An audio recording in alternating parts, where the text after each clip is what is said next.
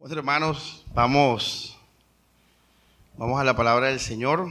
Hoy sería una tercera parte del tema que estamos tratando de, bueno, literalmente será una segunda parte de profundizando, perfeccionando la comunión. Ya, y estamos dentro de la misma serie de, la rueda de la fe gira. Son enseñanzas que nos van a ayudar a, a crecer espiritualmente. O sea, a, ver más el amor de Cristo, ver más nuestro pecado. Porque eso es crecer espiritualmente. Esas, son, es más de esas dos cosas ya. Es más y más de esas dos cosas. Este, bueno, como hemos hablado en las últimas dos enseñanzas, eh, nuestro punto de unidad, yo estoy hablando con Mari y, y, se metió otro tema en esto y vamos a aclararlo. Eh, por eso es bueno hacer preguntas al final de la prédica, compartir, porque a veces eh, hay dudas reales y yo voy a ir con otra enseñanza ya el miércoles o el domingo, ¿ya entienden? Entonces, eh, estaba conversando con ella, bueno, yo les enseñé a ustedes que nuestra unidad, y les dije los versículos, hablamos de lo que es el Evangelio, hablamos de la experiencia de Pablo eh, con el, el, el gobernador, con Bar Jesús, que lo hizo, lo puso ciego, para que viéramos que era la sana doctrina. ¿Se acuerdan que era la, que es la palabra del Evangelio? Ya vimos Romanos cuando dice ustedes creyeron en esa forma de doctrina, eso es Romanos 6, y esa forma de doctrina nos hizo libres del pecado, o sea, está hablando de la justificación en la cruz y todo eso. Entonces, ¿por qué nosotros concluimos eso, hermanos? Porque la sana doctrina no es no es dejar de pecar, ¿no me entiendes? O sea, y como mi papá decía, hay que tumbar altares, ya, tumbar altares. ¿Qué es, qué es tumbar un altar, según el pastor Edgardo? Es que tú creas una idea de Dios, una idea del cristianismo, pero que es una idea falsa. Y que esa idea te está estancando espiritualmente y no lo sabes. Entonces hay que tumbar ese altar porque ya es un altar que tú tienes. ¿Qué decía uno en el altar? Adoraba a Dios. Entonces uno construye cosas con Dios que están equivocadas. O sea, construyes un altar equivocado. Ya, estás adorando a Dios de manera equivocada. Estás siguiendo a Dios de manera equivocada. Entonces, uno de esos altares que hay que tumbar es el tema de, enfatizar el pecado como algo central en la vida de la fe. O sea, y eso fue algo que cometieron un error los puritanos. O sea, los puritanos Muchos de se enfocaron en el tema del pecado, ya, mortificar el pecado, huir del pecado, aborrecer el pecado. Y eso es una falsa doctrina, porque terminamos idolatrando la liberación del pecado. Y nosotros, ojo lo que estoy diciendo, que esto es profundo, nuestro Dios y nuestro Señor es Jesucristo, no es lo que Él hizo. Mucha gente se enfoca en lo que Él hizo y lo idolatra y crea un Dios de eso. ¿Ya me entienden? Y, crea un Dios de, de lo bueno, crea, otros crean un Dios de lo malo. Hay gente que ama lo malo, los sicarios, la gente que está dedicada a hacer mal, son gente que ama lo malo. Hay gente que ama lo bueno, la gente eh, pentecostal, esa gente religiosa, devota, que ayuna, que ora. ¿Se acuerdan? Ustedes saben de qué estoy hablando. Y todo eso es idolatría. Ahora, ¿cuál es el fruto de un falso Dios? El fruto de un falso Dios es una vida en la que tu felicidad va a depender de tus obras. Ya, eso es un falso Dios. Una vida en que tu sostén es tus obras, que tu carta de presentación y seguridad delante de Dios son tus obras. Eso es lo que hace una, una idolatría. Eso es lo que hace Buda. Eso es lo que hace eh, el María, era la María falsa que ellos, que el catolicismo predica. Eso es lo que hacen los mormones. Te lleva a, una vida de egocentrismo, de egocentrismo moral, de egocentrismo religioso. Y Jesús eh, habló contra eso, ¿ya? Sepulcros que blanqueados Mateo 23, todo Mateo 23. Entonces, hermanos, yo les dije a ustedes que nos unía para que no cayéramos en falsa doctrina. No es el camino, no es el orden, el camino no es el bien, el camino no es la moral, el camino no es dejar de pecar. Y te lo digo ahora, ese es un camino a la muerte segura.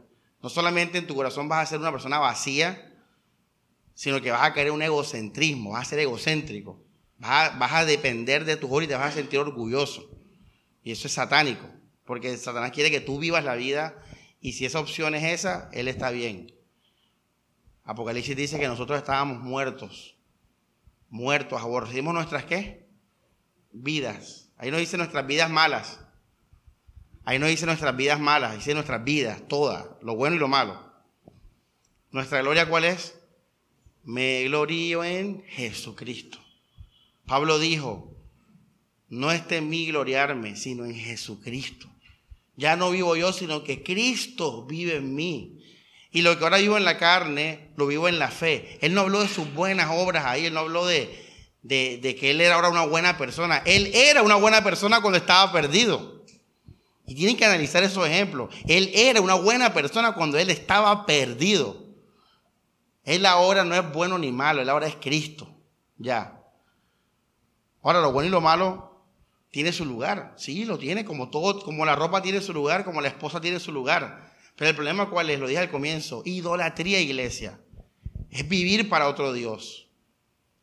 Y a veces creamos otros dioses de la misma escritura. Hay gente que idolatra la Biblia, en la que su Dios se vuelve la Biblia, el libro. Ahí caíste en idolatría. Ya. O sea, fíjense cómo el diablo es tan, tiene tantos caminos para la perdición. Hay gente que se va a perder en la misma puerta del cielo, porque era una persona muy religiosa. Señor, Señor, en tu nombre qué? Hicimos esto y aquello. ¿Y qué dijo Jesús? No te conozco. ¿Sí ven? No se trata de vivir para Jesús o hacer cosas buenas para Jesús. Una pregunta, ¿sanar a un enfermo es malo o bueno?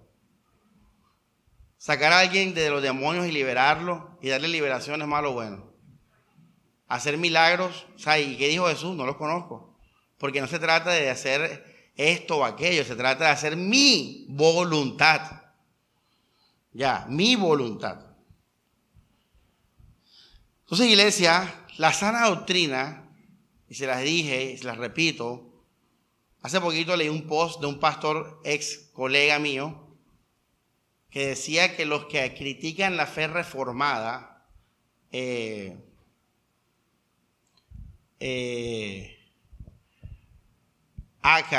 calvinista, also no calvinista también, calvinismo, dijo, critican el Evangelio de Cristo. Y yo obviamente dije, sí.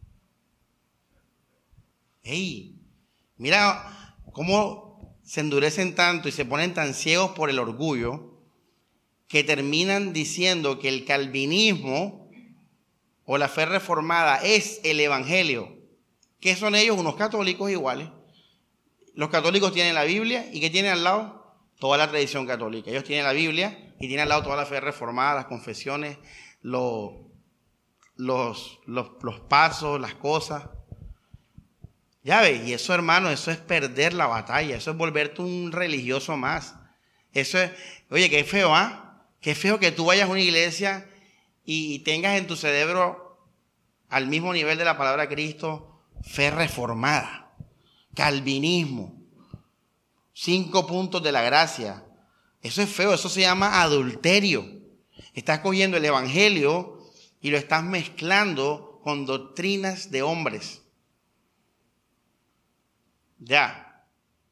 Entonces, en eso, hermano, y nos vamos a perder porque al final no hicimos la voluntad de Dios. ¿Y la voluntad de Dios cuál es? Es el Hijo. Este es mi Hijo amado. En Él tengo complacencia. A Él escuchad. No a Moisés. No a Elías. Ahí estaba Moisés y Elías y Jesús dijo, a mi Hijo. Pablo dijo, ya que el Señor se ha revelado en estos tiempos con la palabra de Cristo. O sea, algo, es algo que no estaba revelado, hermanos.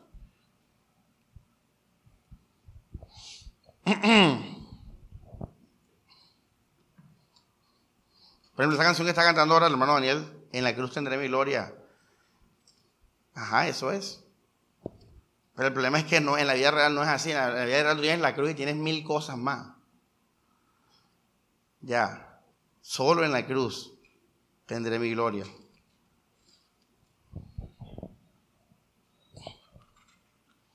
Vamos al libro de Hebreos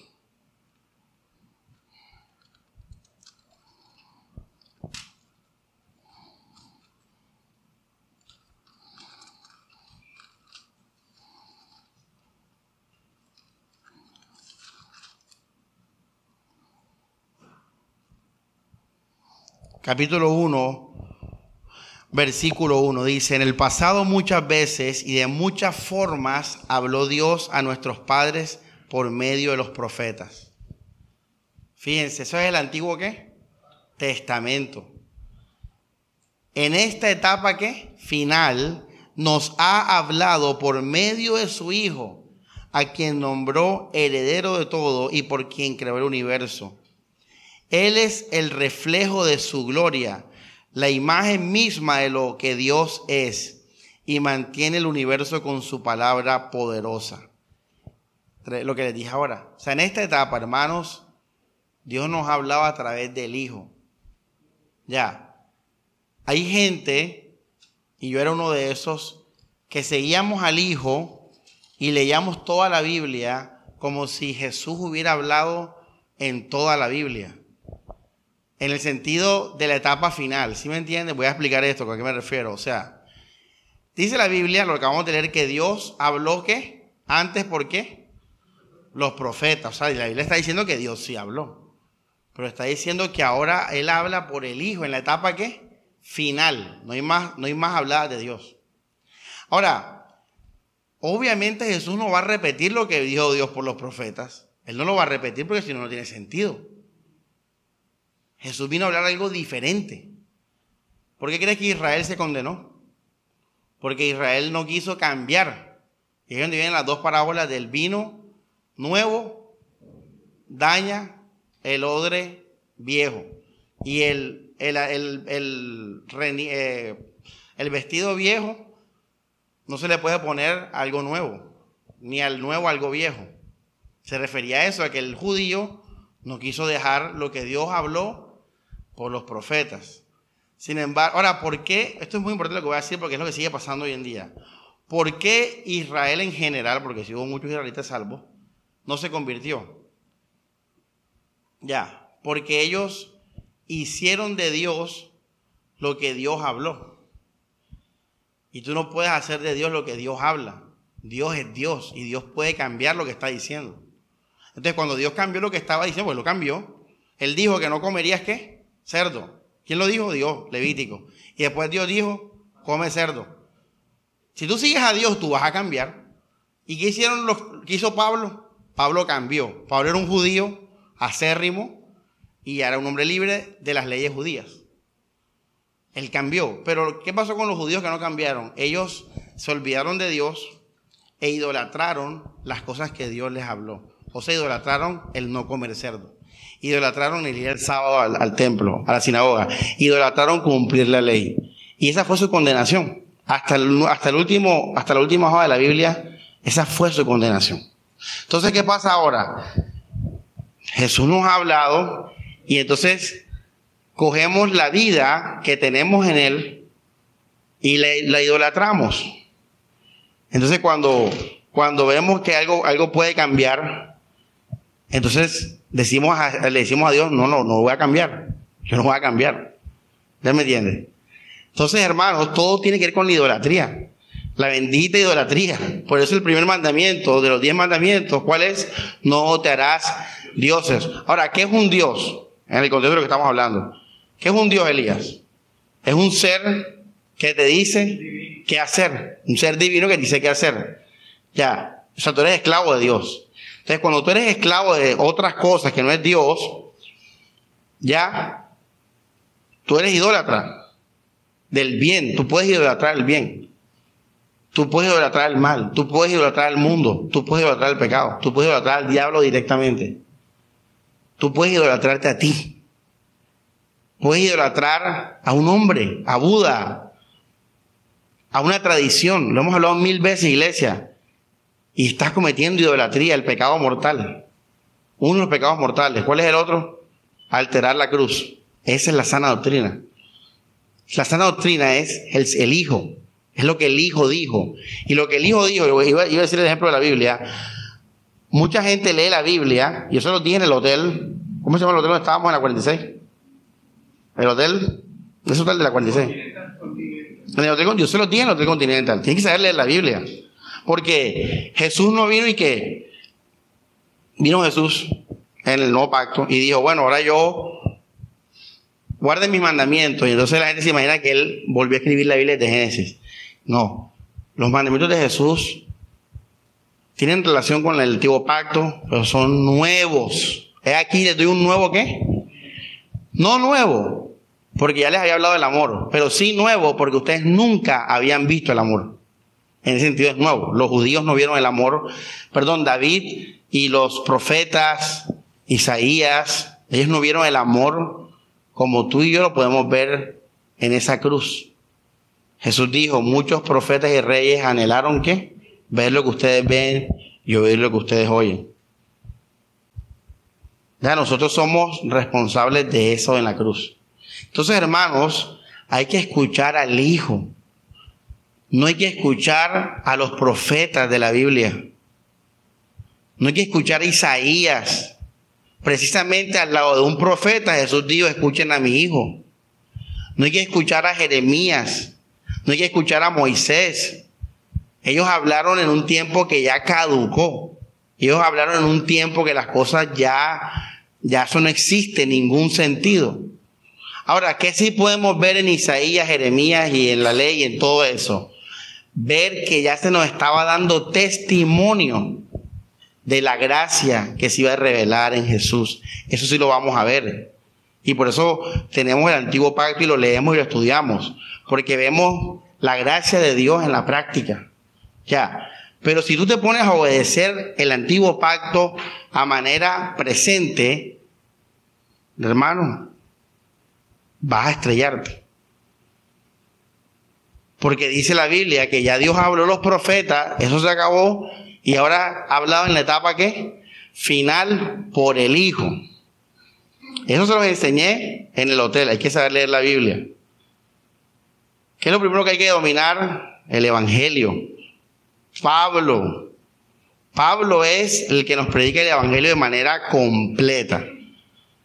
Luego que tú estudias a Pablo, lees los, a los apóstoles universales a Pedro, Santiago, a Judas. Esto es una guía, obviamente, una ayuda. Tú puedes hacer como tú quieras, pero esto es una, guía, una ayuda para eso. Yo entiendo el Evangelio, entiendo a Pedro. Tú entiendes a Pablo y entiendes a Pedro. Y lo disfrutas. Entiendes a Santiago y lo disfrutas. Ya, luego leo los Evangelios. Ya tú entiendes el Evangelio, puedes entender lo que Jesús vino a hacer. ¿Te acuerdan de Jesús de la ley? Ah, viste, Jesús de la ley. Había un Jesús de la ley, el Nazareno, y ahora hay un nuevo Jesús, el resucitado. Ya, el que Pablo predicaba. Ese Pablo no lo vio y ese no te aparece en físico. Ese es un Cristo espiritual. El de la ley cumplió su trabajo, murió y ya. Ya me entiendo. Entonces, todos esos fundamentos yo se los enseñé allá hace dos años.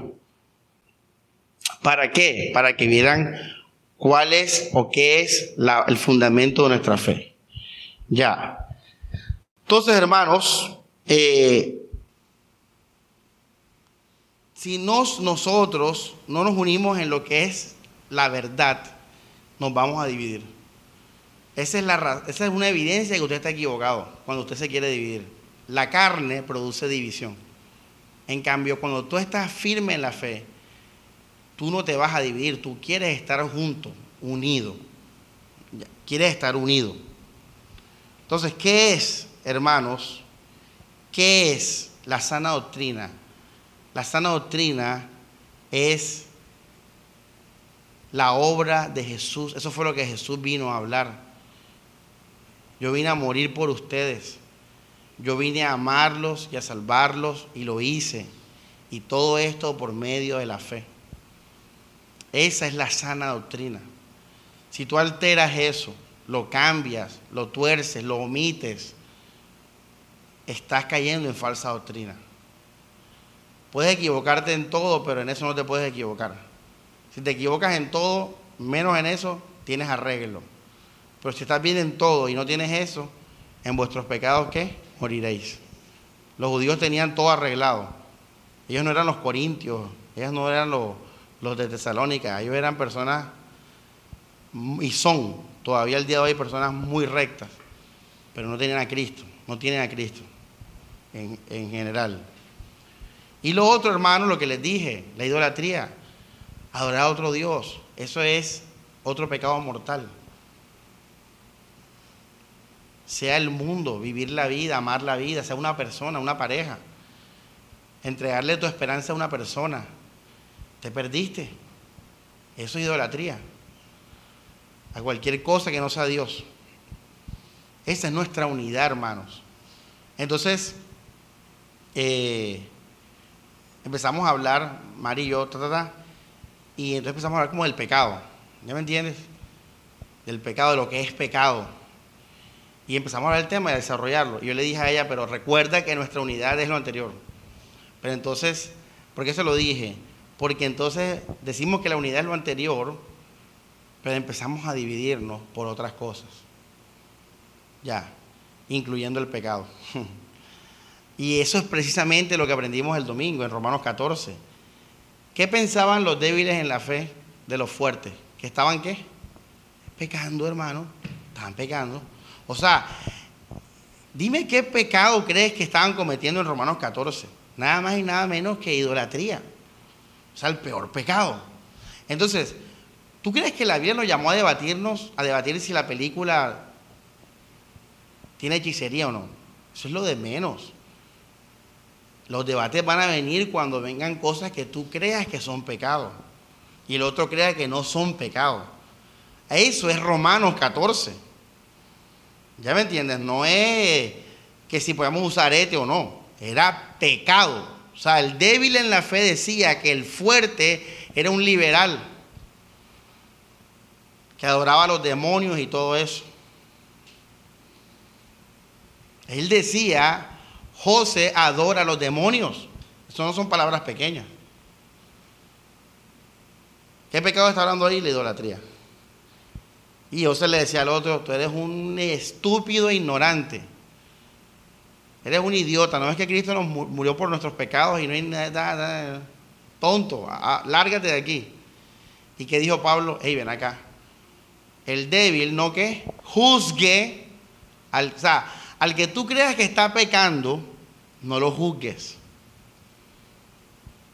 Él es un hijo de Dios. Lo que leímos en Romanos 14. Cálmate.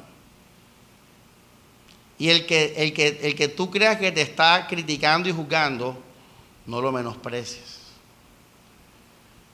Ahí sí vamos a probar el amor. Ahí sí tú vamos a vivir en la fe.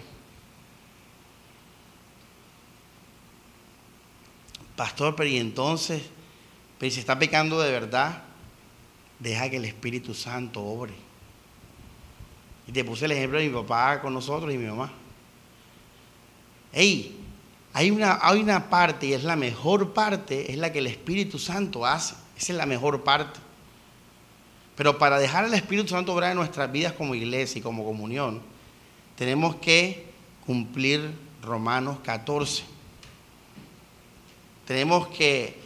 Ahora, yo les dije a ustedes,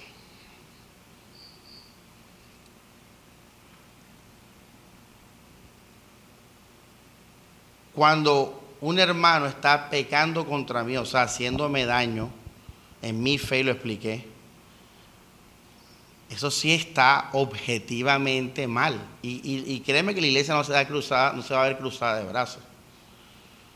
Pero a mí dice nunca se me ha acercado a decirme, pastor, eh, estoy dudando de la fe en Cristo, porque José Jaime esto y aquello.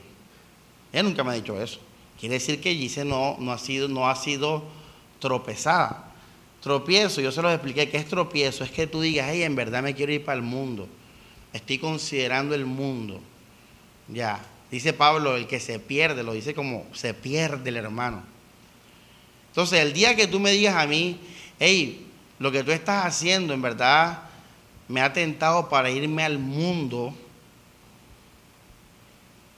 a dejar de vivir para Cristo y vivir para el mundo, o para negar la cruz, ese día créeme que el hermano va a dejar de hacerlo con mucho amor. Y créeme que la iglesia va, a tomar acciones al respecto. Es lo que les dije la disciplina y echar a una persona. Porque nosotros, uno de los grandes mandamientos de lo que Jesús dijo fue amarnos, bendecirnos hasta el final. ¿Ya? Si hacemos esto, el Espíritu Santo va a obrar.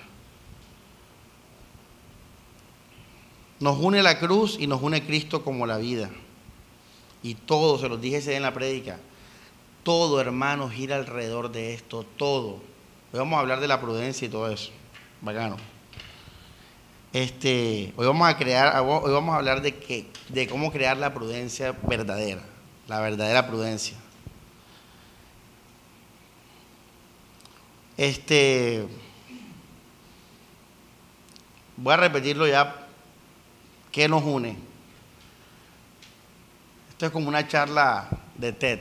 ¿Has visto TED? Tienen que, yo cuando las escucho así, tengo que andar, o sea, uno no, no, es como ir a una clase, no es una clase, es hablando ahí, tiene que estar pillando ya. Vamos a hablar de a repetirlo, iglesia. Nuestra vida debe girar alrededor y debe profundizar en el reposo del Señor, en Cristo y en Cristo como nuestra vida. Eso tienes que aprendértelo. Esa es la vida activa del cristiano. O sea, si tú dejas de hacer eso, destruyes todo lo demás y vas a caer en idolatría. O sea, si Elías no está reposando en el Hijo y no está descansando diariamente en Jesús. Y si Elías no está viviendo para Jesús, todo lo demás se va a dañar, iglesia. Y eso es un error que cometen las personas que estudian teología, ¿ya? Esas personas, muchos de ellos estudian teología y lo que hacen es que en vez de amar más a Cristo y amar más lo que Él hizo, entonces empiezan a vivir y amar más su propia vida, sus proyectos, sus planes, sus personalidades. Ya yo estaba hablando con Grey una vez, le decía que, que participara más. Y empezamos a hablar y yo sentí que se estaba, la conversación que estaba cogiendo como una cosa como, como egocéntrica, como el psicólogo. Como que habla, ten personalidad. Yo le dije a Grace, mira Grace, si vas a hablar, hazlo, pero por, por aportar a la conversación y ayudar a tu hermano o aclarar a tu hermano y no pienses en más pendejadas. No, que la autoestima, que yo soy callado, que yo soy así. Al final son pendejadas. Lo que Dios nos manda es amarnos. Y cuando tú puedes ayudar a alguien con tus palabras y no lo haces, estás pecando, estás siendo egoísta y eso sí es pecado y un pecado grande. Entonces simplemente ama y amar incluye, estamos hablando y él está equivocado, yo le voy a decir, José, creo que estás equivocado y voy a cumplir con decírtelo. Ya, entonces todo tiene que ver con Cristo. Si tú quitas algo de esto, hermanos, se perdió la iglesia. Nos volvemos humanistas. Ya, entonces muchos de ustedes se enfocan en que, hey, Samuel dijo que, el pecado no es lo que importa. Sí, pero Samuel viene diciéndote hace dos años que tienes que amar a Jesús, que tienes que buscarlo, que tienes que adorarlo, que tienes que orar en tu casa en intimidad, que tienes que anhelar el cielo y estar con Él. Ya ves, ahora si tú mezclas las dos cosas te va a dar el resultado correcto. Pero si tú no tienes vida con Jesús y Samuel te quita el pecado, ¿qué queda? vas a pensar que yo te estoy tentando a ti a una vida de ego y de pecado. Y ahí viene, y ahí entonces me malinterpretas. ¿Ya me entiendes? No te estoy intentando una vida de ego y pecado, te estoy intentando una vida de más de Jesús. Ahora, lo interesante es que cuando tú vives para Cristo, hermano, usted está viviendo en el amor. Usted es muy raro que usted vaya a hacer mal a un hermano. Muy raro que tú vayas a ser egoísta. Ya. Yo le voy a decir eso a un gay, cuando tenga la oportunidad de predicarle a un gay. Mira, gay, busca a Cristo, ama a Cristo, sigue a Cristo en el Evangelio, lo que Él hizo, toda, ta, ta, ta. Y si Él me hace caso, Él va a dejar ese gay porque va a estar pensando tanto en Jesús que se va a despreocupar por lo que su ego necesitaba para sentirse fuerte. Y va a dejar ese gay, créeme. Ese es, el camino. No decirle al gay, hey gay, estás pecando, deja de pecar, deja de ser gay. Si yo le digo eso al gay, ajá, él, dice, bueno, listo, dejo de pegar y qué. Va a quedar vacío. Porque el bien no, no llena a nadie. A veces es más sabroso el mal que el bien en muchos aspectos. Y muchas veces el mal llena más que el bien. Para muchos el mal llena más que el bien. Entonces tú le dices al gay que deje eso, ajá, ¿y qué? Pero si tú le dices al gay lo que Cristo hizo, que crea en eso, que se enfoque en eso, que viva para eso, él va a dejar todo lo que su ego produjo para ser el rey. Y eso incluye todas esas peleas, luchas y todo lo que esos tipos y chicas hacen. Ya. Ese es nuestro, nuestro pecado mortal, hermanos. Desenfocarnos de Jesús. Dejar de buscarlo. Y por eso en Colosenses 3 dice, poned la mira en las cosas de arriba no en las de la tierra. En la tierra está el bien y está el mal. ¿Ya me entiendes? En la tierra está el ego, en la, tierra está el mundo y sus placeres. En la tierra está tu pareja, en la tierra está todo eso que tanto te gusta. Y Pablo dijo, hey, piensen en las cosas de arriba. O sea, regocíjense en Jesús. ¿Ya? Todo es más de esto, hermanos. Ocuparnos en esto, vivir en el reposo y reflejar y llevar al otro a Cristo. Esto es importante que se lo aprendan también. Lo que Dios nos manda en resumen, la nueva palabra del Hijo, ya. Por ejemplo, Isaías nos dijo eso. Yo les digo ahora que no, no teníamos que escuchar a Isaías y toda esa gente y compañía. Él nos dijo eso, Isaías nos dijo eso, que viéramos el reposo del Hijo y reflejáramos eso al hermano. No, Él nos dijo eso y también nos dijo más cosas. Nos dijo, por ejemplo, que honráramos eh, el diezmo, nos dijo que, honráramos la ley, que el templo, que tal. También nos dijo otras cosas, ¿ya me entiendes? Entonces, yo cuando te dije que no escuchar a los profetas, no es que, no es algo por algo malo ellos son hombres de Dios. Esa es palabra de Dios. Cuando yo digo que no lo escuchas a ellos, es que entiendas que ya tú no estás llamado a cumplir la ley, ni estás llamado a vivir en, un sistema de obrar bien para estar bien ante Dios. Esa es la ley. La ley era el justo, eh, perdón, el que cumple la ley, por la ley que vivirá. Eso es lo que te digo. Cuando digo que no lo escuchas ellos, me refería a eso a esa, esa parte, ya no la escuches, no porque era mala, era muy buena y puedes ver el poder de Dios en esas historias, sino porque ahora el Hijo vino y nos dijo, reposa de tus obras. Yo soy el verdadero sábado. Hebreos 4, ¿ah? entren en mi reposo. Descansa. No tienes que hacer nada. Si no tengo que hacer nada, tienes que hacer nada. Eres salvo, eres amado, eres justificado, eres perfecto. Eres perfecto ante mis ojos. No tienes que hacer nada. No vas a hacer nada, Dios. Nada. Solamente creer, recibir. Y es interesante que eso no es una obra, no es un esfuerzo. Nadie se esfuerza por una idea. Uno cambia la idea, uno se arrepiente, pero no es una obra de que hay que hacer algo. Ahora, cuando usted hace eso y obedece al Hijo, usted va a experimentar la obra del Espíritu Santo. Él va a obrar, Él va a girar la rueda de la fe. Estás dejando que el Espíritu Santo haga su obra.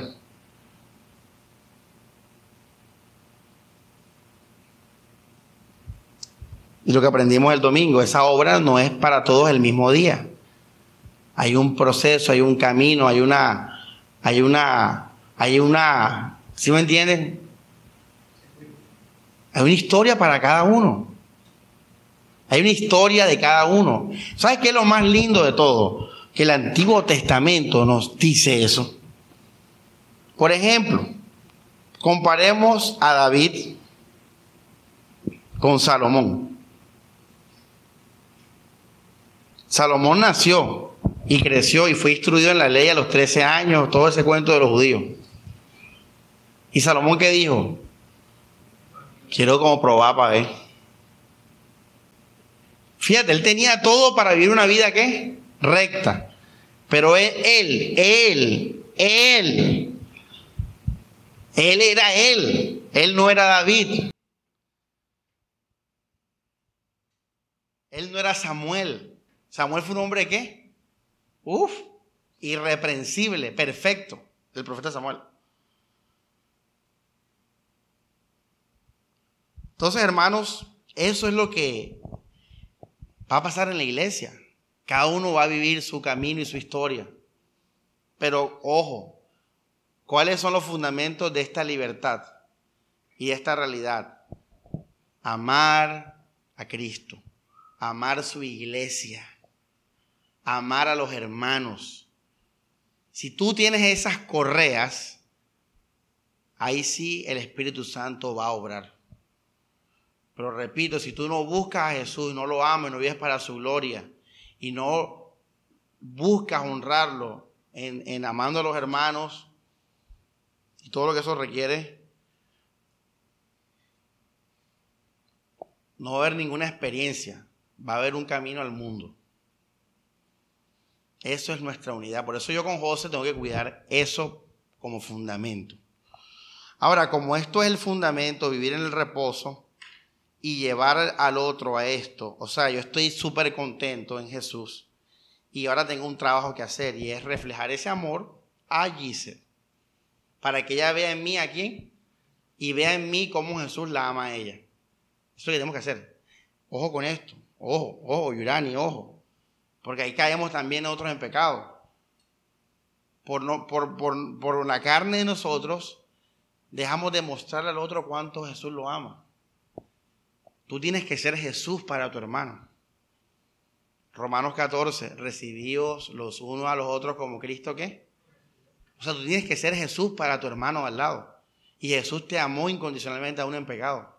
Entonces, mi trabajo cuál es? Es yo disfrutar de esa gracia, vivir en ella no depender de mi marido, no depender de lo que mi marido haga o deje de hacer. Ahí, ahí mira las mujeres.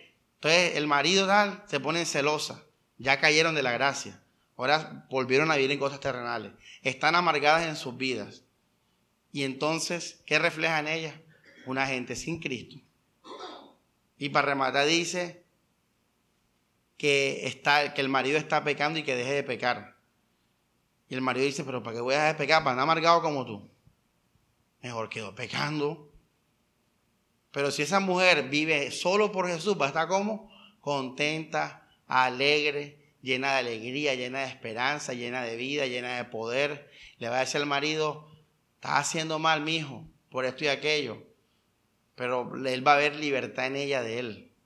Y él va a decir, oye, increíble que a pesar de lo que yo soy, tú eres así. Y porque eres así, ella te va a decir, porque Cristo es así conmigo. Y él va a decir, también lo es conmigo y también lo es contigo y va a convertir. Ay, pastor, qué idealista. Bueno, sí, es un poco idealista, pero el punto es que esa es la idea. La idea es que la gente vea en ti la realidad del Evangelio. Que la gente vea en ti la gracia. Y en eso el Espíritu Santo va a obrar. Ya. En eso el Espíritu Santo va a obrar. Ahora, vamos a hablar qué es una convicción, para hablar entonces de las opiniones y las prudencias y la parte práctica. ¿Qué es una convicción, hermanos? Una convicción no es una teoría. Para empezar, no es una teoría. Ojo lo que voy a decir porque una convicción no es una teoría. Una convicción se expresa en teoría, pero no es una teoría.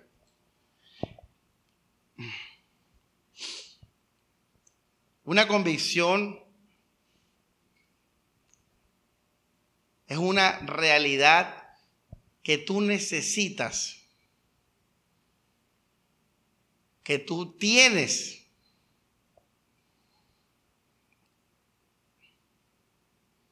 para vivir en el reposo y reflejar el amor a otros. No es una teoría, es una realidad que tú tienes y que tú necesitas para vivir en el reposo del Hijo y para reflejar el amor al otro. Ojo, no estoy hablando de convicciones en el sentido mundano, teoría del diccionario de la Real Academia Española, no, estoy hablando de el contexto de lo que Pablo dice en Romanos. Cada uno tenga sus propias qué. ¿Tú crees que Pablo está hablando de que, que está hablando de cosas mundanas? No está hablando de la fe. Cada uno tenga sus propias convicciones en cuanto a la fe. Ahora, ¿a qué me refiero? Voy a explicar, cálmense ahí. Cálmense, cálmense multitudes. Voy a explicar. Voy a poner un ejemplo que me pasó a mí. Yo, toda mi vida, escuchen esto, esto es importante el testimonio que voy a dar ahora. O sea, toda mi vida pensaba que la Biblia era la palabra de Dios. Yo lo, o sea, cuando mi papá me hablaba y mi mamá me hablaba, en la escuela dominical me decían, esta es la palabra de Dios. Yo siempre vi la Biblia como la palabra de Dios, fíjense. Y bueno, fui creciendo, fui creciendo, empecé a estudiar universidad y empecé a ver que la Biblia, entre comillas, tenía errores. Me enteré que la Biblia no fue escrita en español. Imagínense, uno cree que la Biblia fue escrita en español. No, la Biblia fue escrita en griego. Griego, ¿eso qué es?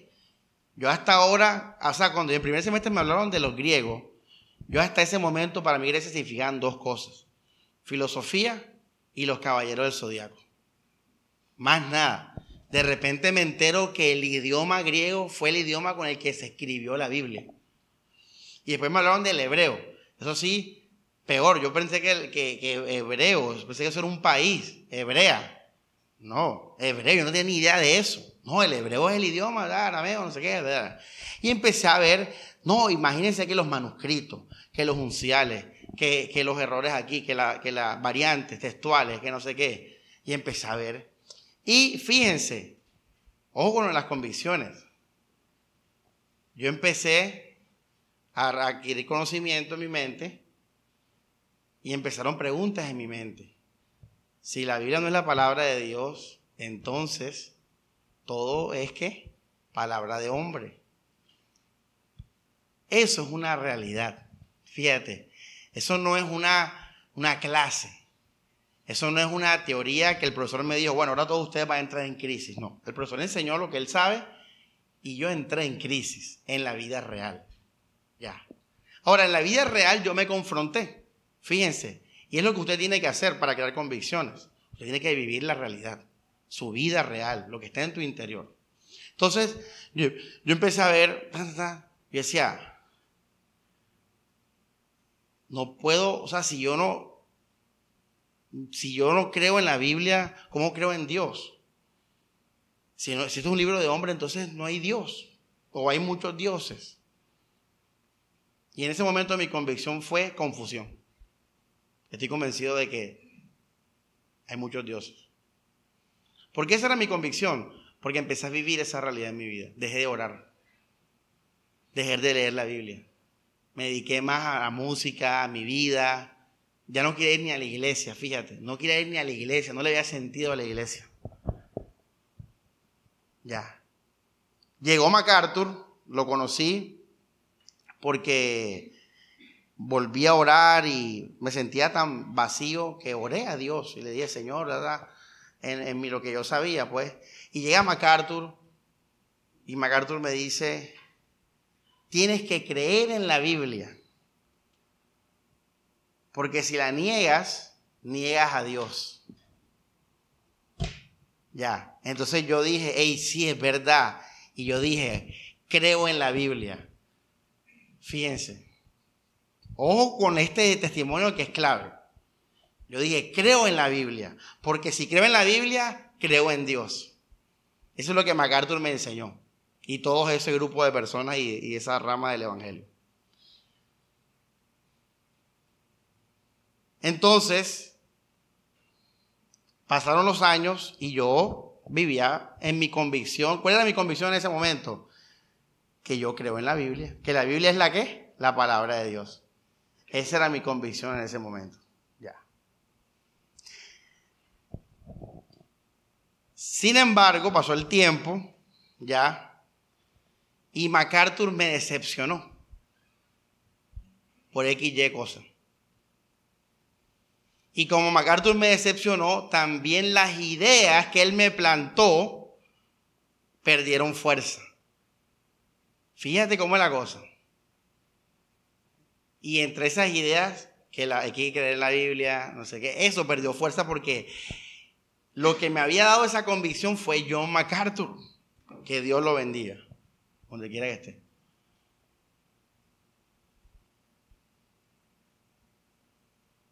Y yo dejé de creer en la Biblia de nuevo. Volví a caer en crisis. Y empecé a ver filósofos, científicos. Empecé a alimentar a otros que no creían en la Biblia. Y por un tiempo corto, esa fue mi convicción. No, la Biblia no, es la palabra, no es la Biblia, no es la palabra de Dios por esto y esto y lo otro. Esto, no es, esto es mentira por esto y esto y lo otro. Estaba creyendo en eso.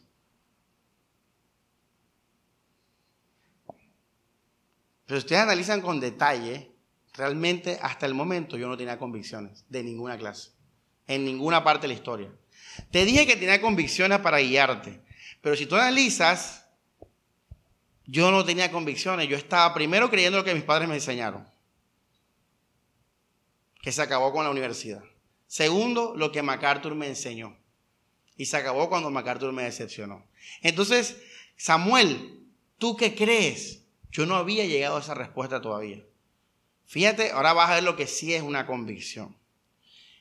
Yo en libertad, porque yo dejé de creer en la Biblia, no tuve miedo al infierno, yo dejé a MacArthur, dejé a mis amigos, dejé mi seguridad, yo dejé a mis padres y dejé la tradición, yo fui libre. O sea, entonces coloca ahí, para tú tener convicción, tú tienes que ser libre. Empezar, tienes que ser libre. Tienes que ser, poder ser, poder estar en un punto que tú puedas hacer lo que te dé la gana sin, sin tener mal de conciencia. Si tú no llegas a ese punto de que tú, y yo, yo a Mari a veces le pregunto, digo, Mari, ven acá, imagínate que Dios no existe. ¿Tú qué harías? Yo a veces le digo así, o le digo a Grey o a José, si Dios no existe, ¿qué harían? ¿Por qué le digo esa pregunta? Porque ustedes, no, muchos no, eh, no viven a ese punto de libertad, no lo tienen todavía. ¿Ya me entienden? No lo tienen todavía, no, se han liberado de la idea de Dios. Y tienen que liberarse de la idea de Dios. Y eso lo predicó Bonhoeffer, a lo que voy a decir ahora. Dios quiere que te liberes de la idea de Dios. Porque Dios quiere que, que tú veas que Él es. Y no depende de ti, de tu fe, de que Él sea. Él no depende de, de, de ti. Él va a hacer y Él va a obrar en su poder, Él lo va a hacer. Entonces yo fui libre de, de, digamos, de la idea de Dios y yo dije, hey, hey, hermanos, no le tengo miedo al infierno. No le tengo miedo a que mis hermanos me dejaron, Daniel Stephanie. No tengo miedo a nada, estoy libre. Y después me pregunté, ¿qué quiero hacer en mi libertad? ¿Qué voy a hacer en mi libertad? Y entonces, yo ahí le, conté la historia. Yo pensé, yo dije, Samuel, ¿qué es Jesús para ti? Yo pensé. Y yo en la mente dije, si en verdad yo no creo en Jesús, hermano, ya, soy mundano, en verdad. Yo vivo ahí ya para el mundo. Pero yo dije, hey, no puedo negar a Jesús. O sea, no lo puedo sacar de mi mente ni de mi corazón. Fíjate que me libré de Dios, en el sentido de que me, puse en un punto en que, en que no le tenía miedo a Dios ni a las consecuencias del infierno. Me puse en ese punto, o sea, me liberé de eso. Me liberé de los hombres, me liberé del qué dirán, me liberé de, de la opinión de las personas, me liberé de todo. Y yo dije en mi corazón, en mi cuarto, dije, ¿qué es Jesús para ti? Y cuando yo vi en mi corazón, ahí estaba Jesús. No podía negarme, no podía negarlo. Es como Elías, yo le dije a ustedes, Samuel, Elías existe. Pues sí existe. Niégalo. ¿Tú qué vas a decir? Yo no ni niega a Elías, niega a Grace. ¿Tú qué vas a decir? No puedo. No, no es que no quiera, es que no puedo. O sea, no puedo negar a Grace. Bueno, yo no podía negar a Jesús. O sea, a pesar de que yo me alejé del, en todo sentido de la, de la religión cristiana y hablé mal de ella, yo no podía huir de Jesús. Y ahí empezó a, empecé a ver mi convicción. Y te digo esta frase, las convicciones están, ellas son. Ellas, ellas, ellas se crean sin pedirte permiso. Ojo lo que estoy diciendo, ellas se crean sin pedirte permiso. Tú tienes que descubrirlas. Porque ellas están ahí, ellas están creadas. Y Jesús estaba ahí. Y yo dije, bueno, Jesús está ahí, no lo puedo negar. Y yo dije, ahora, ¿de dónde viene Jesús? Dígame de dónde viene Jesús, de Wikipedia, de Estados Unidos. Yo dije, bueno, viene de la Biblia. La Biblia es el único libro que da testimonio de Jesús. Es más, es el libro donde Jesús ha hablado. Y yo enseguida dije, bueno, si creo en Jesús y no puedo negarlo, aunque quiera, mira qué lindo este, este camino y esta aventura, aunque quiera, porque quise negarlo, quise negarlo, por rabia, por, por rabia con las personas, con decepciones, quise negarlo, no puedo mentirme a mí mismo. Y eso es cuando Pablo dice, no me avergüenzo del Evangelio. Él no lo dice por una fórmula apologética. Él no lo dice porque el profesor del seminario le dijo, hey, no negar el Evangelio. No, él, él le dijo, no me avergüenzo porque es poder de Dios. Eh, o sea, él no puede negar lo que Dios ha hecho en su vida. Eso es una convicción. Entonces, yo dije, bueno, si no me puedo arrancar a Jesús, Él está ahí. Y, ahora, ¿quién es Jesús? Fíjate, eh, ¿quién es Jesús? Yo sé quién es Jesús. Jesús es, es Rey y Señor. ¿Ya ven? O sea, ¿Quién es Michael Jackson? ¿O quién fue? Un artista. ¿Ya? ¿Quién es Roberto Carlos? No, me refiero al futbolista. No.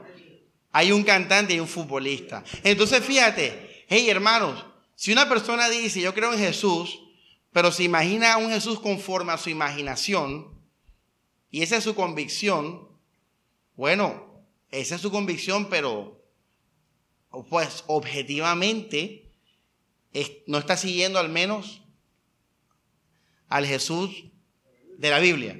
Ya. Entonces yo esa parte la respeto. Yo no me iba a imaginar un Jesús ahí, mi amigo así con manilla y eso, ¿no? Yo, yo enseguida dije, bueno, ¿quién es Jesús? ¿Quién es el Jesús que está en mi corazón? Es el único Jesús que objetivamente se ha revelado al mundo. El Hijo de Dios. El Señor y el Salvador. Ahora, si tú tienes a un Señor y conoces a un Señor, ¿usted qué tiene que hacer? Obedecerlo. Y yo dije enseguida, mi hermano, a partir de esa noche, yo empecé a obedecer a Jesús como Señor y Salvador. Yo lo había hecho de manera, por otras razones. Ya. Ahora, a partir de ese día, hermanos, yo volví a la Biblia, volví a la oración, volví a la iglesia, porque es que no puedo negar a Jesús, hermano. No puedo negarlo. Entonces, si no puedo negarlo y Él es un Señor, voy a vivir para su gloria, porque Él es, el Señor. Eso es una convicción, iglesia. Ahora, ustedes tienen que contarme su testimonio. Daniel me lo tiene que contar aquí al frente un día. Elías me lo tiene que contar. Elías fue a mi casa y Elías fue, pastor, quiero volver a la iglesia, no sé qué, no sé qué, no sé qué. Yo le dije, vete para la playa. Vete a la playa, medita, reflexiona, toma una decisión, cree. Cada uno de ustedes tiene que pararse al frente y decir lo mismo. Y decir por qué Jesús, por qué sigue a Jesús. Yo le pregunto a Alejandra, Alejandra, ¿por qué, ¿por qué está siguiendo a Jesús todavía? ¿Qué me va a decir Alejandra? No, porque eh, eh, Él es el camino. Bueno, esa es una forma de seguir a Jesús, pero no es la forma de la convicción todavía. La convicción es cuando Cristo vive en ti y tú no lo puedes negar. Ahora, con relación a lo que estoy diciendo ahora, vamos a la parte de las de las de las convicciones prácticas.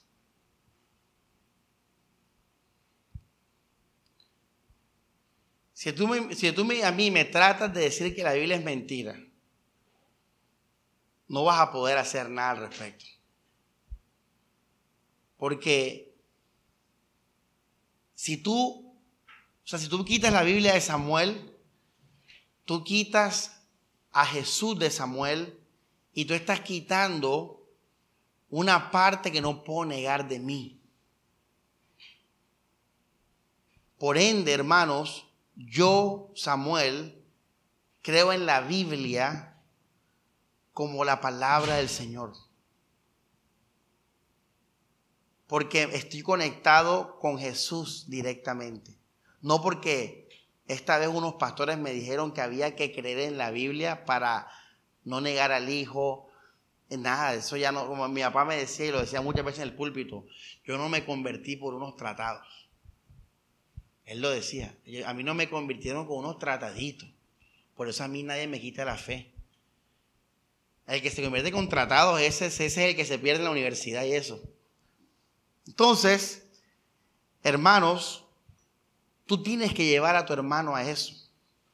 A que él llegue, al que él esté tan libre en la iglesia, que él pueda solo sincerarse y crear sus convicciones. Ahora, yo tengo varias convicciones. Por ejemplo, yo tengo una convicción que se llama la iglesia. Fíjate, tengo una convicción. ¿Por qué tengo esa convicción? Bueno, porque Jesús ama a la iglesia, Jesús manda a la iglesia. Ahora, ¿por qué creo eso de Jesús? Porque yo creo que Jesús es el Señor. Esa es otra convicción. ¿Ya ves? Entonces, con base a eso, tú vas creando tus convicciones. ¿Ya? Eso es una convicción. Ahora, Pablo dijo, cada uno esté convencido de sus propias cosas. Se refería a eso. Ahora, miren lo que voy a decir ahora. Muy importante.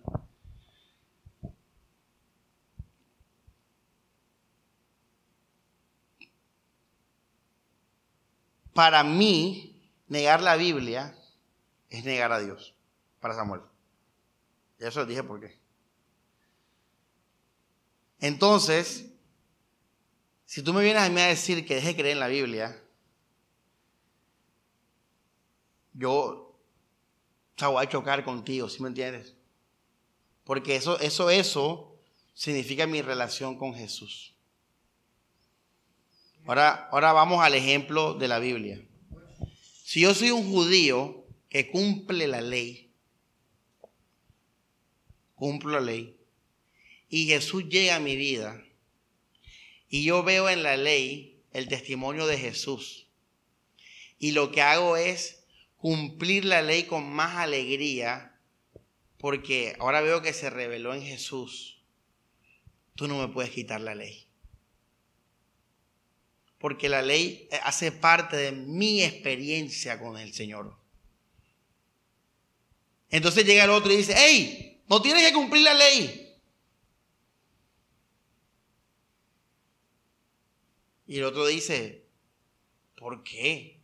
Déjame cumplir. Si Jesús no me dice que la dejé de cumplir. No, pero también. cada uno tenga su propia qué. Deja que el hermano guarde la ley. Porque en eso él tiene los dos principios. La cruz y Jesús como la vida. Ahora yo le puedo decir a ese hermano, hey hermano, tú sabes que la Biblia dice que no tienes que cumplir la ley. Sí, ¿cómo lo dice? Y le explica acá Ah, no, pero yo no hago la ley por salvación. Yo hago la ley porque me da testimonio, me muestra a Jesús el amor del Señor.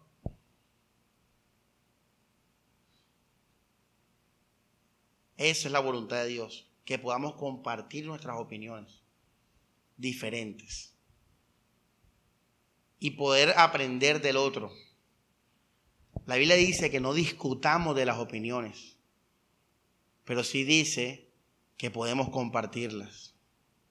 Sí dice que tenemos que compartirlas, porque en tu opinión tú puedes bendecir al otro. E incluso él puede decir, oye, no había visto eso como tú me lo muestras, y crear una convicción sin la ley al escuchar tu opinión. Cada uno esté convencido en su propia mente.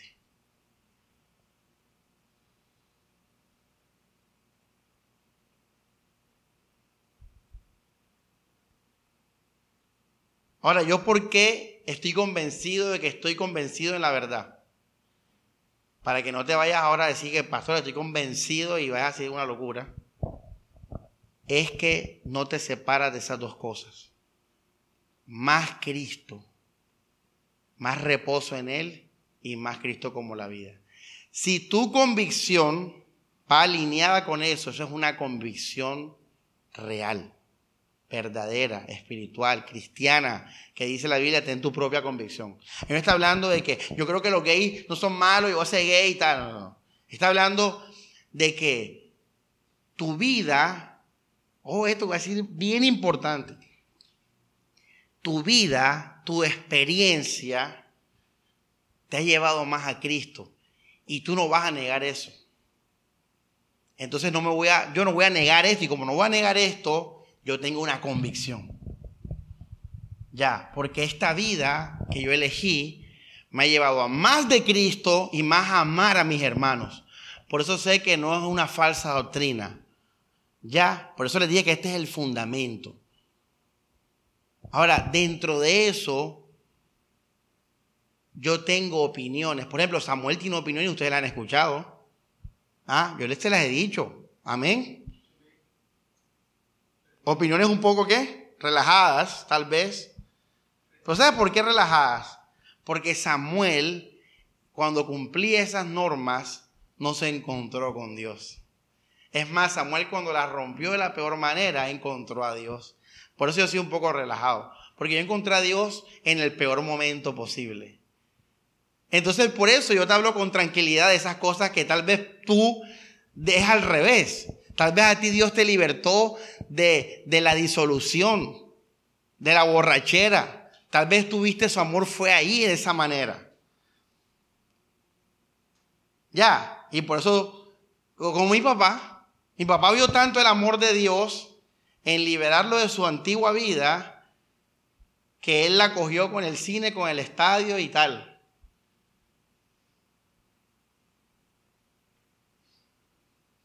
Él dijo, no voy a volver a eso porque eso me recuerda, eso me lleva cuando yo adoraba a otro Dios. Ahora, compartamos esas opiniones. Cada uno comparta su propia experiencia. Y vamos a bendecir al otro, vamos a edificarlo. Incluso muchas veces podemos hacer que un hermano se encuentre con Dios gracias a nuestra opinión en el sentido que lo empujamos a, mejor, a un mejor momento con el Señor.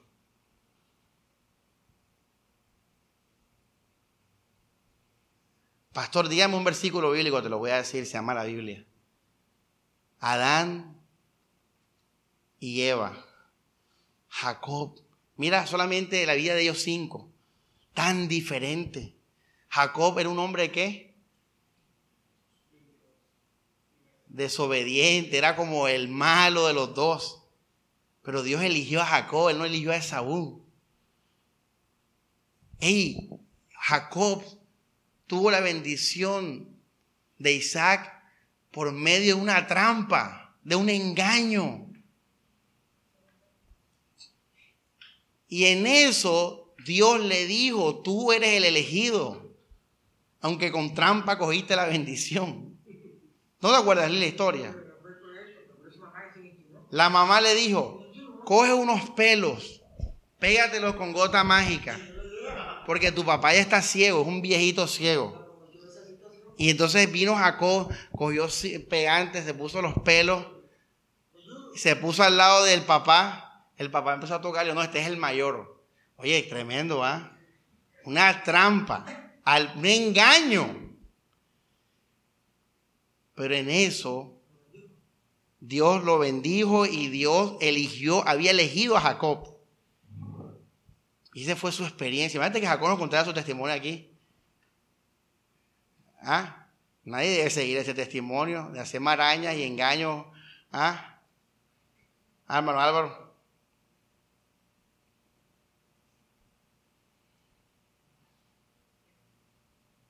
Entonces tú, me quieres, tú quieres un versículo, lee la Biblia. La Biblia entera es el versículo. Cada hombre de Dios tuvo su camino y su experiencia con Dios, desde el Antiguo hasta el Nuevo Testamento. Gedeón, un hombre miedoso, ¿verdad? Que esto y aquello y tal, y bueno, ahí Dios se mostró. Cada persona de Dios, es más, los discípulos. Mira que había un discípulo que era un discípulo y que le decían el amado, porque era el que Jesús permitía que se recostara en su, en su pecho. ¿Ah? ¿Tú te imaginas que hubiera un hermano en esa época que dijera que eso era irreverente? Que dijera, ey, ey, reverencia con el rabí. Deja andar, no, Juan se acostaba en el pecho del maestro, déjalo acostado ahí. Entonces imagínate a Jesús enseñando y a Juan ahí, y él ahí sobándole el cabello. Y los demás discípulos, y deja a los discípulos ahí. Hay una parte hermosa en la Biblia que dice que, que Jesús habló con Juan le dijo unas cosas y Pedro le dijo como que, ajá, ¿qué pasó y tal? Y Jesús le dijo, no seas sapo, Pedro. No seas metido. Que mi camino con Juan es diferente al tuyo. Cada discípulo se encontró con el Señor de una manera propia. Tomás, a través de su incredulidad. Por eso tú no puedes ser rígido con, el bien y con el, el pecado. No puedes ser rígido. Tú tienes que ser rígido en no destruir al hermano. Tú tienes que ser rígido en que no se debilite a Jesús como la vida. En eso ser rígido. Pero en lo demás, no te, estoy diciendo que seas dejado, sino que sé, o sea, habla, comparte tu opinión, pero ama y, y suelta.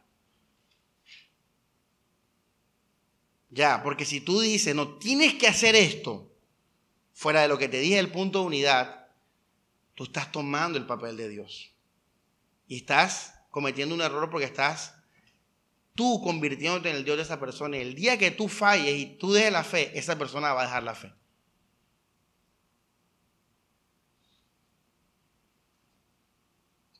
Porque tú eres el Dios de esa persona, porque tú eres el que le estás diciendo qué tiene que hacer.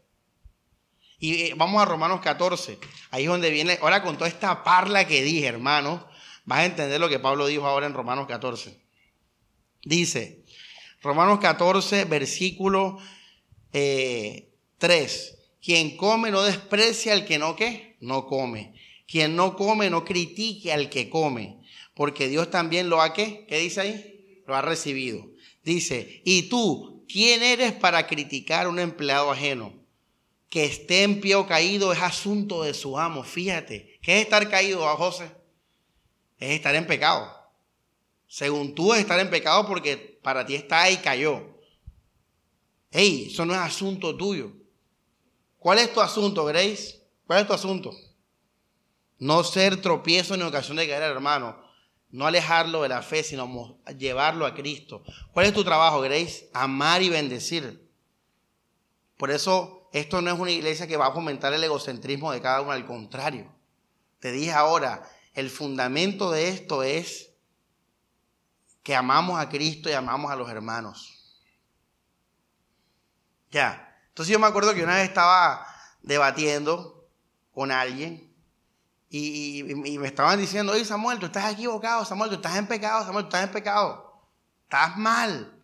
Y yo dije, bueno, está bien, estoy mal. Pero te pregunto, ¿yo qué mal te he hecho a ti? Y la persona quedó callada. Ojalá, es que no me ha hecho ningún mal. Me ha hecho bien. Ah, entonces no es que estoy mal, pero te hago bien, entonces. Esto que voy a decir no pasó en la vida real, ojo, que es un ejemplo, en verdad. Ahí cuando nos besamos, ay, tú también me querías besar. Ahí nadie se hizo mal.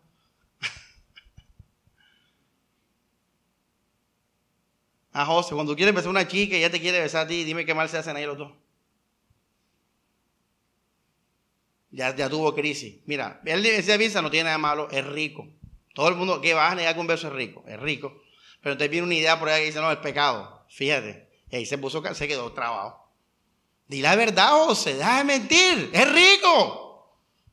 Es rico. Entonces tú no me vas a decir a mí que tú le hiciste mal al hermano ahí. Ninguno se hizo mal. Los dos ahí disfrutaron el momento. Entonces no me vengas a decir que yo te hice mal. Porque tú también querías hacer eso. Ahora, si yo no te quiero besar y tú no me gustas y tú me obligas a besarte, eh, me hiciste mal. ¿Ah? ¿Eso cómo se llama, José? Abuso. Eres un abusador. Eso sí es, eso ahí estás pecando, brother. Imagínate.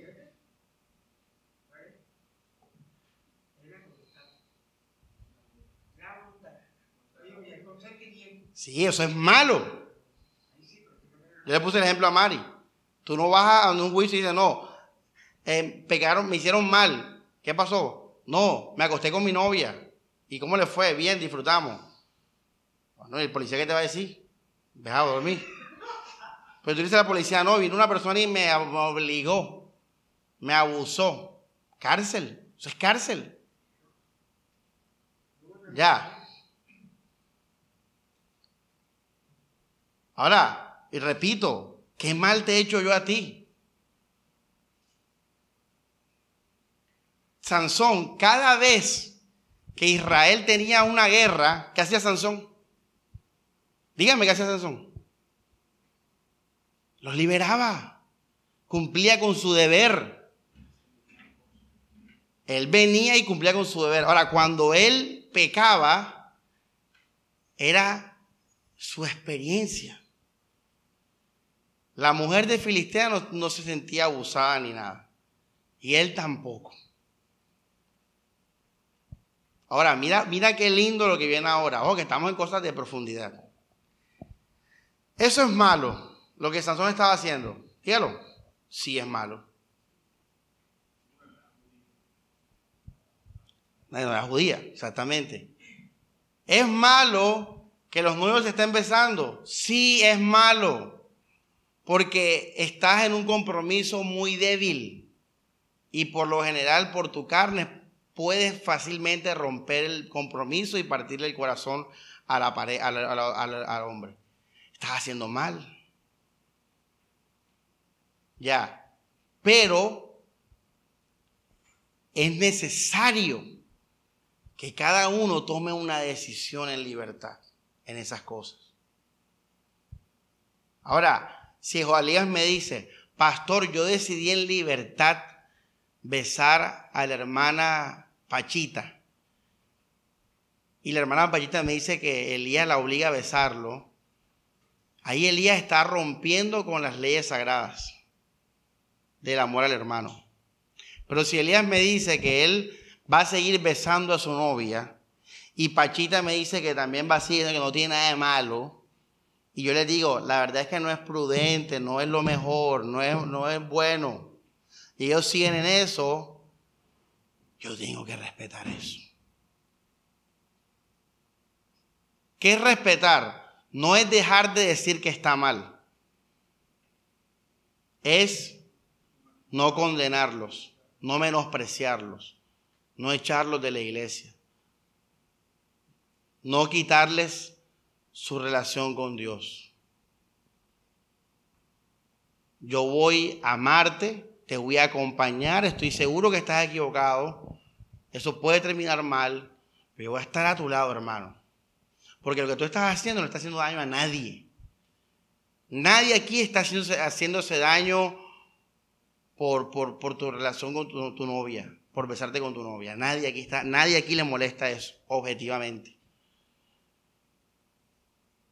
Y entonces, ahí, ahora, sumado a eso, que Elías busque a Cristo, ore, ame al Señor, la muchacha también. En esa combinación, Dios va a obrar para que Elías diga, Jesús es el Hijo de Dios. En esa experiencia van a pasar cosas en las que Dios se va a encontrar con ellos. Por eso nosotros, hey, si tú estás convencido de que al tú besar a tu novia, tú estás viviendo para tu ego, para tu orgullo y todo eso, ¿qué tienes que hacer, José? exactamente, vivir tu fe. El pastor no te va a decir, hazlo o no lo hagas. Ya ves.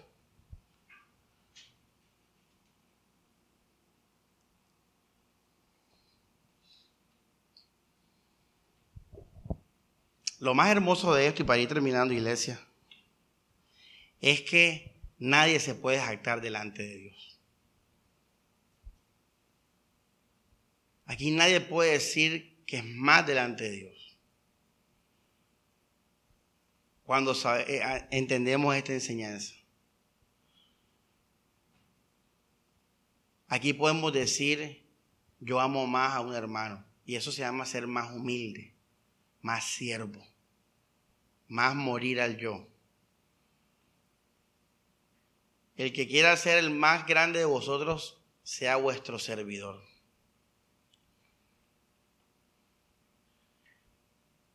Hermanos, así, así es el camino a la verdadera vida cristiana. Algo diferente a esto te va a llevar a una religión muerta. Y si lo peor de todo, sin amor, no vas a poder amar no amas, no amas. Porque estás diciéndole a otros que hagan lo que tú no haces. Y eso es la forma más egoísta que puede haber. Ponerle cargas a otros que tú no cargas. ¿Y sabes por qué tú no las cargas y no tienes que echar cuento? Porque la Biblia dice en Romanos 6 que todos estamos en un cuerpo de muerte. Así que no solamente no vas a amar, sino que vas a ser hipócrita. Porque en tu corazón vas a seguir inclinado al pecado. Y como te dije una vez, si logras no pecar, vas a tener mucho orgullo. Si es que lo logras hacer, porque lo puedes lograr hacer, los budistas lo hacen. O sea, se logra, hay un camino en que tú puedes dejar de pecar. Pero créeme que el día que, que, que yo te lleve a un bar y el día que ese día nos emborrachemos y ese día peques, hasta ahí llegó tu fe. No eres libre. No es una fe libre. Es una fe de obra, de esfuerzo. Y el orgulloso no puede amar. No puede amar. Porque el orgulloso solamente ama a los que son como él. Va a exigir él va a exigirte. Él no te va a amar. Él te va a exigir.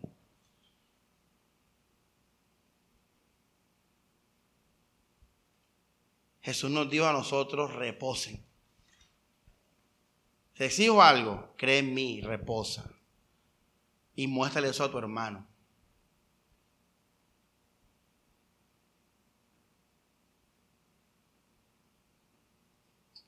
Pastor, pero no siento que no hago mucho. Deja de que el Espíritu Santo obre, Dios mío. Deja que así como Samuel se encontró, mira, mira mi ejemplo y mi testimonio. Yo tuve que salir de esas cosas para poder yo ver mi realidad. y poder tomar un camino de una verdadera convicción.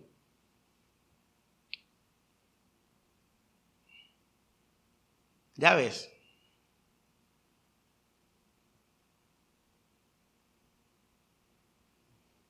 Ama a Cristo.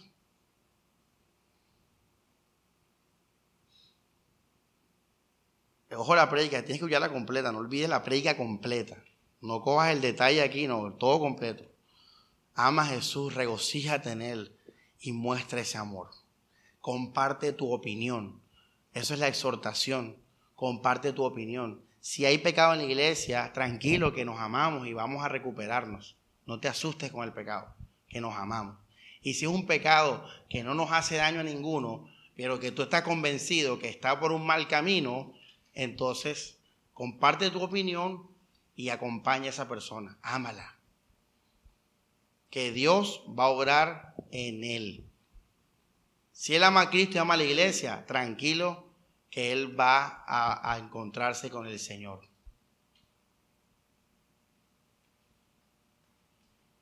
Tranquilo, yo lo dije el, domingo. José relajado porque él, para iniciar, él no se da mala vida con los hermanos. Grey, relajado. Ya antes habré que no sea mala con los hermanos. Eso, no, hay, que, hay que amarnos, iglesia, amarnos de verdad. Y comparte tu opinión. Tal vez tu opinión en verdad va a ayudar a un hermano, pero compártela, no pelees, no discutas, no impongas, no exijas. Compártela y deja que Dios hable, que Dios obre. Yo he visto eso en mis hermanos, yo lo he visto, yo lo he experimentado, y a veces les he dicho cosas escandalosa, ¿sí o no, José? Le he dicho cosas escandalosas y él me dice, hey, hey, Samuel, estás mal, pero me lo dice de una manera tan tierna y tan amorosa que yo soy libre y puedo seguir haciéndolo, pero lo escucho. Y después digo, hey, sí, es verdad, esto está mal. Ahí entra el bien y el mal, todo eso. Ya. Hey, que la pelada es feminista. Bueno, deja que se va a estrellar, yo lo dije. Si eso es real, yo lo dije el domingo, si eso es natural y lo natural es natural y lo real es real, tranquilo que ella sola va a decir, me hace falta un varón. Ya. Pero que ella, ella pueda decir que tú la acompañaste y la amaste en todo su proceso. Y te voy a decir algo. O sea, en verdad, valoremos eso de cada uno, hermano, respetemos eso. El hermano Álvaro, y termino con este ejemplo, me dijo, Samuel, tal, lo de, ¿te acuerdas? Que faltaste a la iglesia por, por, por cosas mundanas que tú me dijiste que tú hacías antes de Cristo. Yo respeté eso. Yo no me metí en eso, hermano Álvaro. Yo no me metí en eso. Eso es su convicción con Dios. ¿Yo qué hice, hermano Álvaro, cuando me dijiste?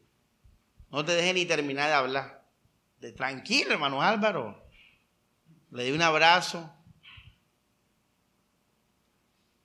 Pa'lante, le dije. Pa'lante.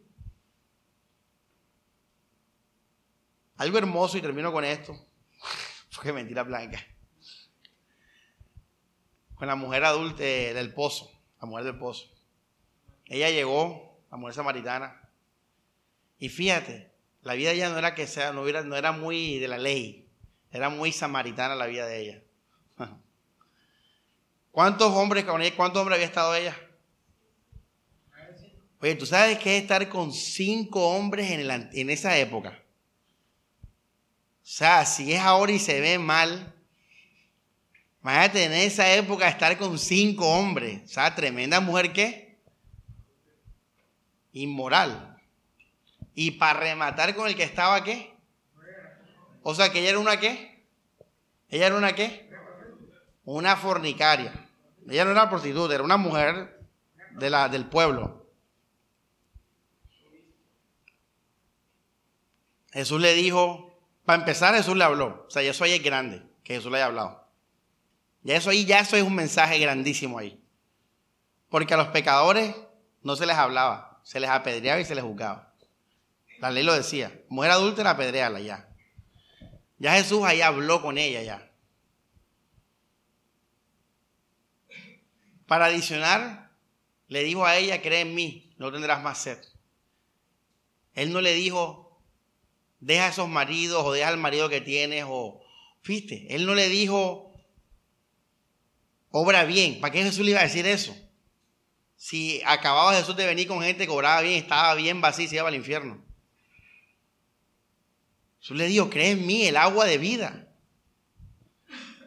Y ya, y ya, y ya no la palabra de Dios es viva y eficaz, más cortante de espada filo, que discierne las intenciones del corazón.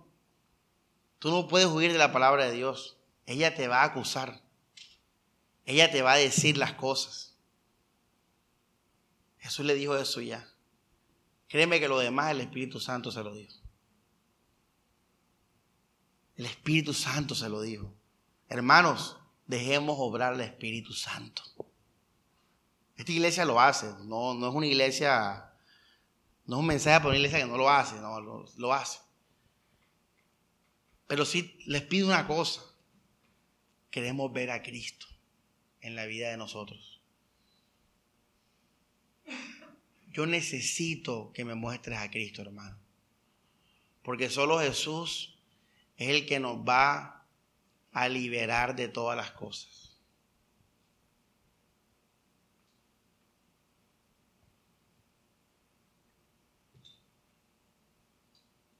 Eso sí es indispensable, que nos amemos en Cristo. El resto, hermanos, Dios va a obrar. Y vamos a ver el testimonio en nuestras vidas de lo que Dios hizo.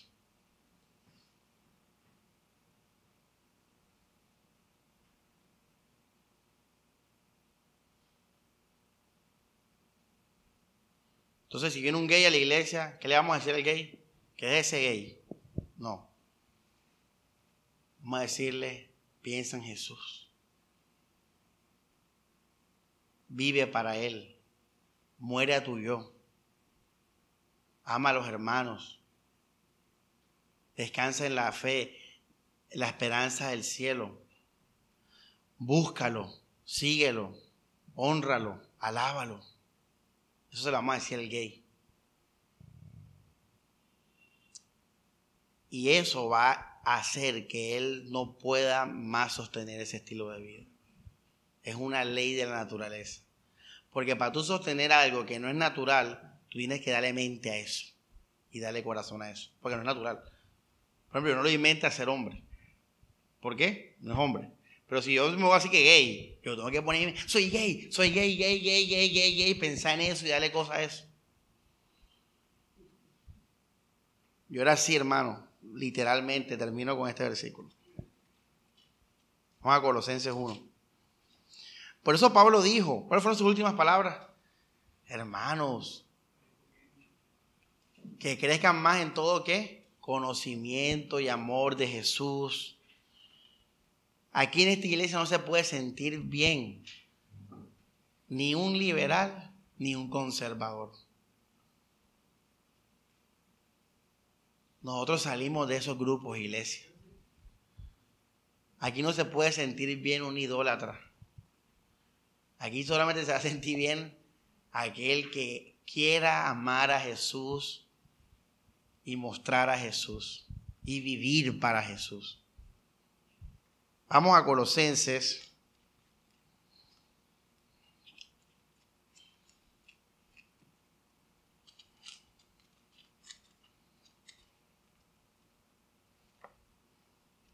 Capítulo 1, versículo 9. Por eso nosotros, desde que nos enteramos, no hemos dejado de orar por ustedes pidiendo que Dios les haga conocer plenamente su voluntad. Y una pregunta, ¿quién lo va a hacer conocer, Mari? María, y no está hablando de la Biblia, está hablando del libro. Está hablando de, de una voz misteriosa en tu corazón. Ese es el crecimiento espiritual, hermanos. Esa es la convicción. No es algo que un hombre te dice, que tu papá te dijo, no. Esto es, dice, que Dios les haga conocer plenamente su voluntad y les dé con abundancia sabiduría y el sentido de las cosas que... Eso no es la Biblia, pero sí está reflejado en la Biblia. Por eso predicamos la Biblia, porque está reflejado. Pero no es la Biblia. Son unas palabras espirituales. Por eso los católicos leen la Biblia y los teólogos y qué? No tienen nada de Dios. Dice que lleven una vida digna del Señor Ahora aquí ya tú sabes que está hablando de qué está hablando digna del Señor, no es la ley, hermano. Está hablando de qué? Del reposo y de amar a los hermanos. Esos fueron los mandamientos de Jesús. Juan 13. Este es mi nuevo mandamiento. Esa es la vida del Señor. Agradándole en todo. ¿Cómo agradamos en todo? Amándonos y amando y reposando en Jesús. Dando fruto de buenas obras. Buenas obras basadas en qué? En amar a Jesús y amar a los hermanos. Y creciendo en el conocimiento de Dios que Él, miren esto, con la fuerza de su gloria, los haga fuertes. ¿Qué nos va a hacer fuerte, hermanos? El hombre. Tus obras. Tus obras te van a hacer orgulloso y muy débil porque el pecado te va a hacer tres vueltas, te destruye enseguida. Por eso muchos no pecan, porque el pecado los va a destruir. Eso es una persona que, claro, no, no es fuerte. Aquí está hablando de la fuerza de su gloria. Esa es la fuerza que nos va a hacer fuertes en todo.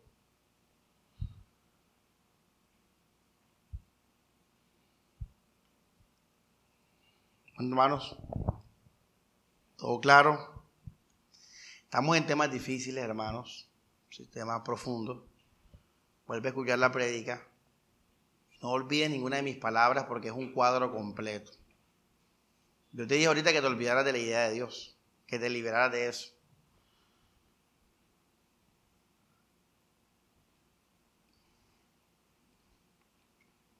Yo te expliqué a qué me refería. Yo te dije ahora lo de los profetas, yo me te expliqué a qué me refería, después todo lo, lo volví a aclarar para que me entendieran. Ojalá los judíos se liberaran de la ley y vieran a Cristo. Maludis.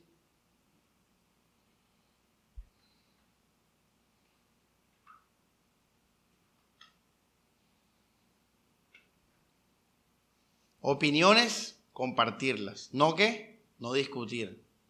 Cada uno viva sus convicciones. ¿Qué son convicciones? Es la realidad, mi realidad, que me une con Cristo, que no puedo negar y todo lo que incluya esa, esa, esa ecuación son mis convicciones. ¿Y cómo, cómo filtro mis convicciones? Que son convicciones, digamos, santificadas, para ponerle un nombre, que fortalecen el reposo del Señor, el amor a su, a su palabra, a, a sus hermanos. Esas son convicciones, buenas convicciones que cada uno debe tener. Compartan sus opiniones, no discutamos, no peleemos, oremos, acompañémonos, no nos hagamos mal uno al otro. Y ama, ama a Jesús, hermano, vive para su gloria.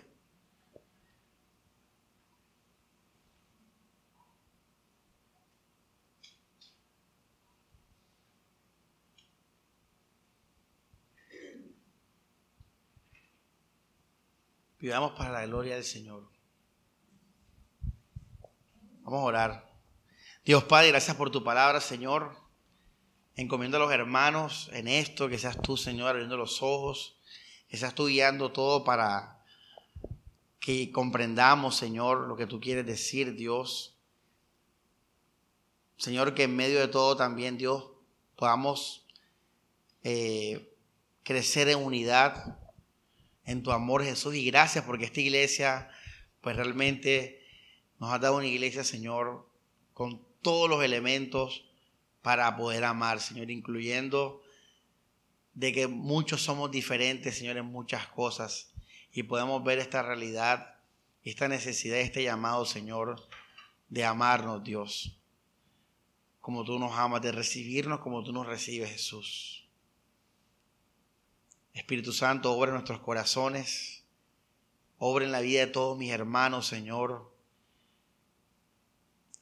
Tanto aquí, Señor, es por, por tu obra, tanto aquí es por la obra del Espíritu Santo, que simplemente te lo puedo pedir, Señor, que seas tú haciéndolo, Dios. Que todos crezcamos siempre más y más en amarte a ti, Señor, en depender de ti, en vivir para tu gloria y en reflejar ese amor los unos a los otros, a tus hijos, a tus pequeños. Así Dios que cada vez seamos menos egoístas, menos vanagloriosos, Señor, menos orgullosos, Dios. Y podamos, Señor, tener el mismo sentir que tú tuviste, Jesús de dar nuestra vida por el hermano, de humillarnos hasta los sumos si es necesario, para reflejar, Señor, ese amor, ese deseo de servir y bendecir al hermano. Sabemos que si hacemos todo esto en tu nombre, Jesús, tú vas a guardar nuestros corazones, Señor. No hay mal que nos tocará, Señor. No hay pecado, Señor, que nos destruirá, Dios. No hay mundo que nos va a seducir, Señor. Y no hay bien, Señor, que nos vaya a hacer perder la fe y justificarnos nosotros mismos, Señor. Gracias porque en esta enseñanza vemos de que nadie es perfecto, Señor. Y nadie está llamado a hacerlo, Señor. Todos estamos llamados a depender siempre de tu perfección, Jesús. Todos estamos llamados a reflejar esa alegría y ese gozo que nos has dado a los demás, Señor. Que cada uno te busque más, Jesús. Y que así, Señor, deje lo que tenga que dejar o haga lo que tenga que hacer. Pero queremos más de ti, Señor, en ellos.